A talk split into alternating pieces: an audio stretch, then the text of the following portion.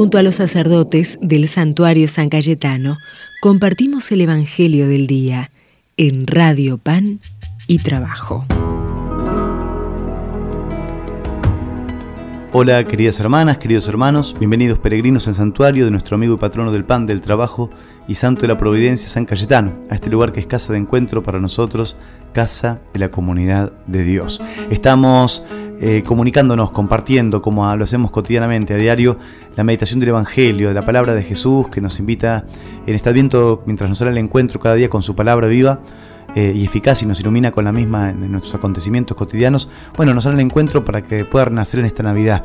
Y lo hacemos a través siempre de la radio Pan y Trabajo, nuestra querida radio del Santuario, FM 107.1. Hoy ya nos adentramos, domingo 11 de diciembre, a celebrar la tercera semana de Adviento. Ya va faltando poquito para la Navidad, por eso es tan importante vivir estos momentos con estas semanas con, con mucha profundidad y también con la esperanza, ¿eh? la esperanza puesta ante todo ahí arriba sobre la mesa, diríamos, ¿no? o en la mano, para poder ser renovados y fortalecidos en ella.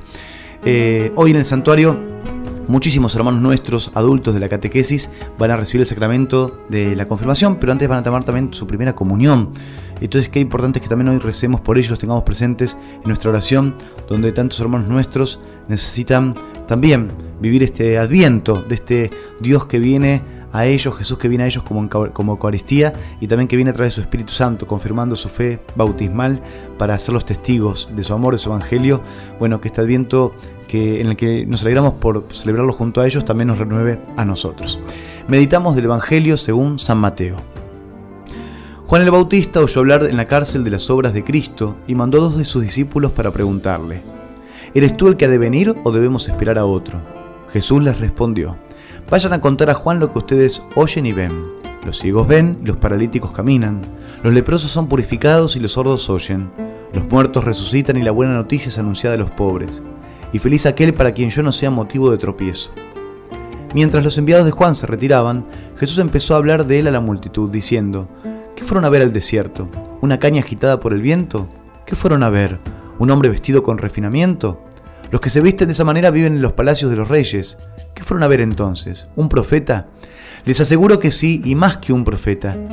Él es aquel de quien está escrito, yo envío a mi mensajero delante de ti para prepararte el camino. Les aseguro que no ha nacido ningún hombre más grande que Juan el Bautista, y sin embargo el más pequeño en el reino de los cielos es más grande que él. Palabra del Señor. Juan el Bautista esperaba un Mesías justiciero, que viniera con toda la potencia y el fuego a derribar a los corruptos y deshonestos. En otro pasaje, en los primeros capítulos de Mateo, vimos que Juan anunciaba la llegada de un Mesías vengador, triunfante, dominador, pero ahora Juan oye que Jesús anda por allí curando enfermos. Quizás no era lo que Juan esperaba. En realidad, él tenía en su mente la figura del Mesías en su llegada al fin de los tiempos, un Mesías glorioso, potente, militar. Pero el Mesías se hizo presente más bien en la humildad, limitado y pobre, sencillo, cercano. En todo caso, Jesús solo manifiesta su poder haciendo el bien a los débiles y enfermos. Ese Mesías desconcierta a Juan y por eso manda a preguntar si él es realmente el Mesías o si hay que esperar a otro. El signo que Jesús da a Juan es precisamente lo que Juan había escuchado. El Mesías anda por las calles haciendo el bien a la gente.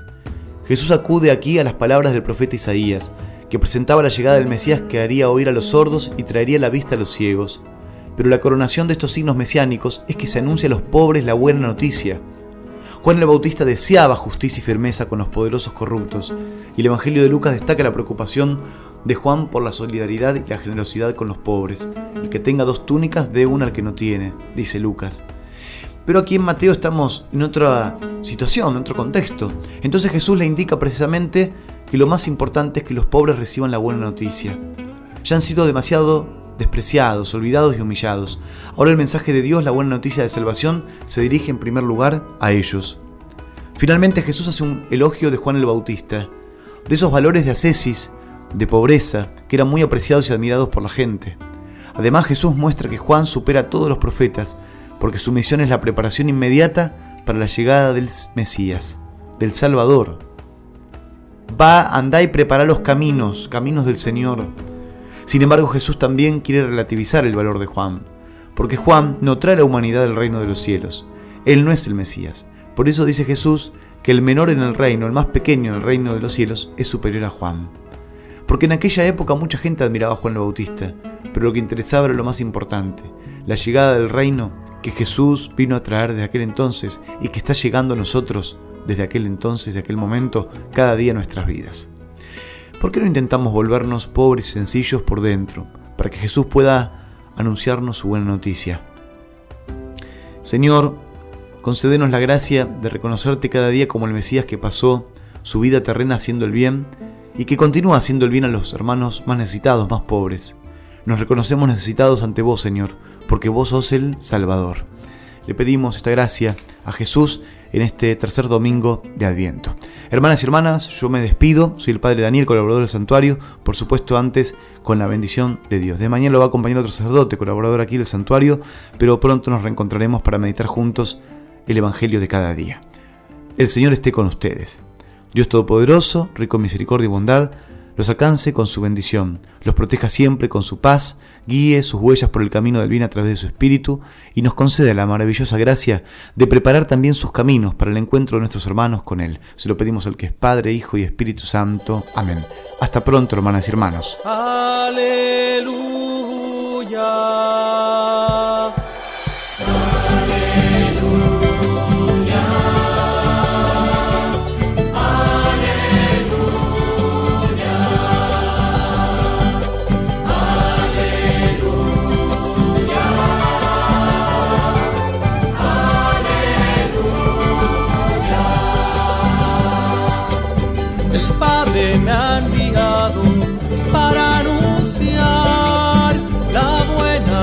A los pobres. Aleluya.